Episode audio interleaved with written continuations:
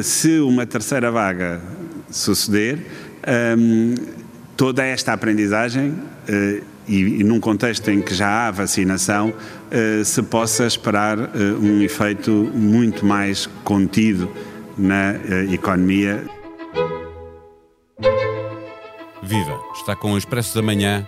Eu sou o Paulo Baldaia. A economia precisa do otimismo dos seus agentes para obter os melhores resultados, mas nada ultrapassa a realidade. Quando desconfinamos, esperávamos todos que a economia começasse a recuperar, e isso aconteceu de forma muito evidente no terceiro trimestre deste ano. Depois chegou uma segunda vaga da pandemia e vamos fechar o ano com uma nova queda do PIB. O que tem estado sempre a descer e não há previsão de melhorar, mesmo com o crescimento económico previsto para 2021, é o emprego. Este será o problema maior do próximo ano e nem os mais otimistas conseguem prever quando é que, em matéria de emprego, voltaremos aos valores de 2019.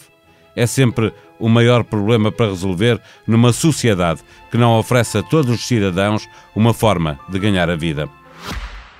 Neste olhar que lançamos sobre 2021, recebemos a visita do diretor do Expresso, João Vieira Pereira.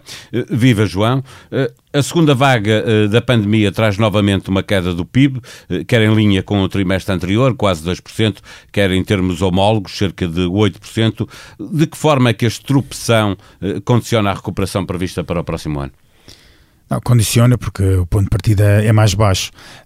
Eu acho que esta opção já era esperado. Nós sabíamos desde junho que iria haver uma segunda vaga, sabíamos que essa segunda vaga existiria e que era mais forte. E que, portanto, uh, havendo uma segunda vaga, ia ter um impacto também na economia. É verdade que houve uma recuperação e boa durante os meses de verão, mas depois era de esperar que isto voltasse a acontecer. Aconteceu em todo o lado, não só em Portugal, aconteceu em todo o mundo e, portanto, estes, estes piores resultados da economia e piores expectativas de, de, de crescimento para, do PIB, neste caso de queda de, piores para a queda do PIB este ano eh, eram de algum modo de, de esperar e aqui o, e que hoje eh, o Banco de Portugal vem mostrar exatamente essa realidade que estamos pior do que poderíamos esperar no verão e estamos muito pior do que aquilo que o governo esperava com que fechássemos o ano. A questão é essa, que entretanto foi uh, aprovado um orçamento de Estado para 2021 que prevê uh, um crescimento do PIB na ordem dos 5,4%. Uh, o Banco de Portugal vem agora dizer que as melhores perspectivas apontam para quase um terço menos, 3,9%. isto vai significar o quê? é obrigatório um retificativo? Antes de chegarmos ao retificativo, Paulo, eu acho que aqui, acima de tudo, é obrigatório dizer que os deputados e o governo andaram todos a dormir relativamente a esta pandemia, porque andavam eles a discutir um orçamento de Estado e havia uma pandemia a crescer que depois foi preciso acudir com novas medidas muito mais fortes, uh, tornando uh, tudo isso o, o, orçamento tinha sido acabado de aprovar uma fantasia, ou seja, é o orçamento que está hoje, oh, que vai estar em vigor a partir do dia 1 de janeiro uh, do próximo ano, é um orçamento que tem muito pouca adesão à realidade.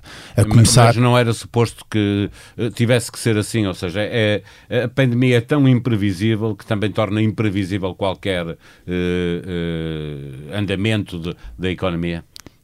É verdade que a pandemia é imprevisível e torna tudo muito mais difícil de estimar, mas eu recordo várias vezes o Primeiro-Ministro ter dito que atenção que a segunda vaga vem, há uma segunda vaga expectável e vai ser pior que a primeira toda a gente sabia que ia existir uma segunda vaga. Eu parece-me é que uh, andámos entretidos com outras coisas em vez de pensar na pandemia. E uma dessas coisas foi o Orçamento de Estado. Uh, pensar como é que o governo iria ou não iria aprovar o Orçamento de Estado e o que é que iria estar inscrito ou não no Orçamento de Estado. E tivemos os partidos, não só do, do Partido Socialista, mas os outros partidos também, muito entretidos a pensar nisto e a pensar pouco no, no, na pandemia, no impacto que, a, que ela teria.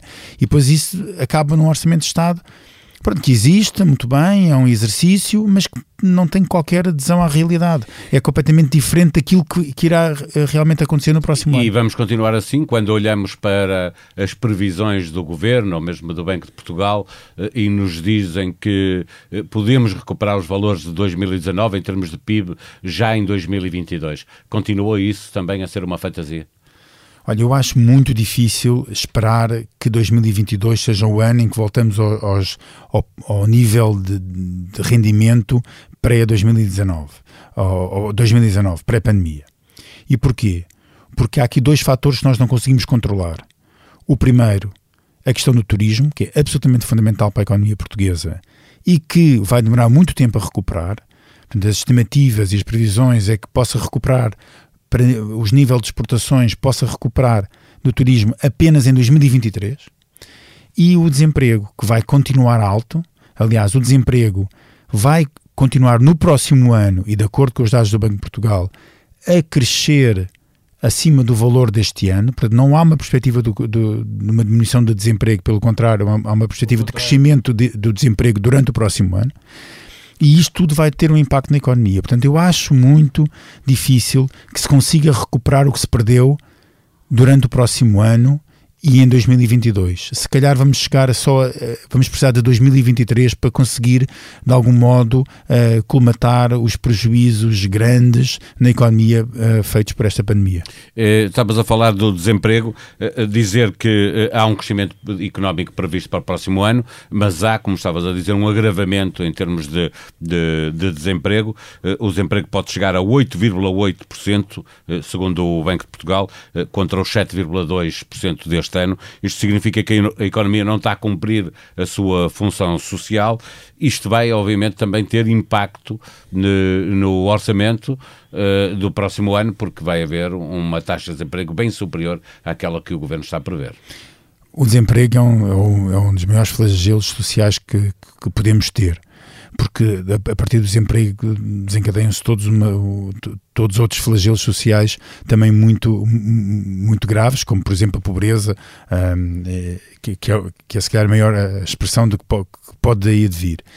Mas a verdade é que no orçamento de Estado, mais desemprego significa mais despesa para suportar quem não tem rendimentos, e bem, e menos receita que entram via impostos e, e, e, e menos segurança social que, que, que essas pessoas uh, também pagam quando estão a trabalhar. Portanto, tudo isto prejudica gravemente o, o orçamento, o, o, orçamento de Estado e prejudica aquilo que, é, que era a grande força da economia portuguesa nos últimos anos, porque quando nós olhamos para aquilo que aconteceu, a grande diferença entre a, o que aconteceu no período da crise da, da dívida pública e a recuperação que veio a seguir foi um, um, crescimento absolutamente inacreditável do emprego, uma descida abismal do, do desemprego para níveis uh, muito pouco vistos na economia portuguesa. E isso teve a ver essencialmente com dois, uh, com um setor uh, em particular que foi o turismo e todos, todas, as, todas as atividades associadas ao turismo, quer seja da própria restauração ou de, de, ou de, de outros tipos de serviços, de hotelaria, etc. E agora esse, esse quer a restauração, quer a questão da hotelaria, são aqueles que mais sofreram com, este, com, este, com esta crise e são aqueles que será vão demorar uh, mais tempo a recuperar. Não só porque as pessoas não vão viajar da mesma forma como viajavam antes, como as pessoas, se calhar, vão mudar muitos hábitos, como, por exemplo, ir, uh, ir, ir ao restaurante tantas vezes como, como iriam, porque as pessoas são animais de hábitos. Por exemplo, dou só um exemplo. Se nós achamos que o teletrabalho vai passar a ser muito mais recorrente do que aquele que era antes. As pessoas não vão sair de casa para ir trabalhar, logo as pessoas, à hora do almoço, já não vão almoçar fora. Tudo isto tem um impacto, e tem um impacto na economia, tem um impacto, acima de tudo, no emprego. Porque, porque se as pessoas depois ficam em casa e até recorrem a um serviço de entregas e, de algum modo, consomem os serviços do, do, de um restaurante, há uma destruição de emprego, se as pessoas não vão, não há, há, menos, há, há, menos emprego criado por esse restaurante porque precisa de, de, menos empregados. Tudo isto e esta mudança de vida eh, grande que nós tivemos vai, vai, vai levar a alguma destruição de emprego. É verdade que quando se, se destrói emprego em economia, cria-se sempre também mais emprego. Mas até agora não é líquido que seja a questão que é se um compensa, ganho. não é? Exatamente, não é líquido. Eu estava-te a ouvir e estava a pensar o que é feito, porque é que deixamos de, de conversar e de ouvir eh, do famoso plano de António Costa Silva eh, para dar a volta à economia portuguesa. Porquê é que deixamos de falar sobre isso? Ah, António Costa Silva já o disse várias vezes, ele, ele próprio acredita que aquele plano dele tem muito pouca probabilidade de sair da gaveta. Ele já o disse várias vezes, bem, eu acho que este plano vai acabar no fundo de uma gaveta como muitos outros. Porquê? Porque o plano de António Costa, de António Costa Silva, bem feito, aponta um caminho que é uma alteração radical da estrutura da economia. E uma alteração de radical da estrutura da economia não se faz de um dia para o outro. Mas ela vai acontecer. Ou, ou, nós a condicionamos ou ela nos condiciona a nós. É? é verdade, mas é muito difícil, é muito difícil uh, haver essa alteração se não for claramente imposta. E o que é que está a acontecer agora? Não, está, não só em Portugal, mas em todas as economias. O que se está a tentar fazer é aguentar a capacidade produtiva, não é mudar a capacidade produtiva.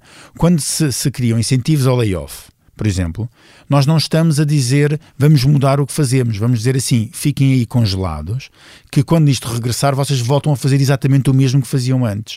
E portanto nós não estamos a, a, a, a fomentar a mudança, estamos a, a fomentar a manutenção do status quo que existia antes. E é exatamente isso que, que, todas as economias num, um pouco por todo o mundo fizeram, que foi vamos lá aguentar isto para não destruir capacidade produtiva, que é extremamente importante que não se destrua. Mas, mas não, fazendo isso, voltamos ao mesmo. O problema é se as economias, as empresas voltam ao mesmo, a produzir o mesmo, mas depois os consumidores já não estão lá para comprar. E então a empresa vai ter um problema, porque os consumidores se habituaram a consumir outra coisa diferente. E a, e a saber isto e perceber o que vai acontecer, em áreas tão importantes como as que já falámos, é que é, vai ser crucial para perceber se vamos ou não crescer aquilo que queríamos. E aqui, apesar apesar de haver alguma, e eu acho que Mário Centeno tentou genuinamente neste, nestas informações divulgadas pelo Banco de Portugal de apresentar boas notícias para o governo. Ele desejou mesmo isso, ele tentou ao máximo. A verdade é, é vê-se até, pela própria comunicação que foi feita, assim, essa, esta tentativa de dizer sim, não recuperamos agora com a Europa, mas daqui a dois anos vamos outra vez começar a convergir, etc. Mas ele também pede para que não se abandonem os apoios à economia eh, cedo demais, só que Portugal tem um problema está altamente endividado e há um momento em que, quando as grandes economias recuperarem, a pressão sobre as economias muito endividadas vai voltar, os juros vão, vão subir. Isso é, é, isso é possível que aconteça, mas eu acho que neste caso Mário Centeno uh, tem razão.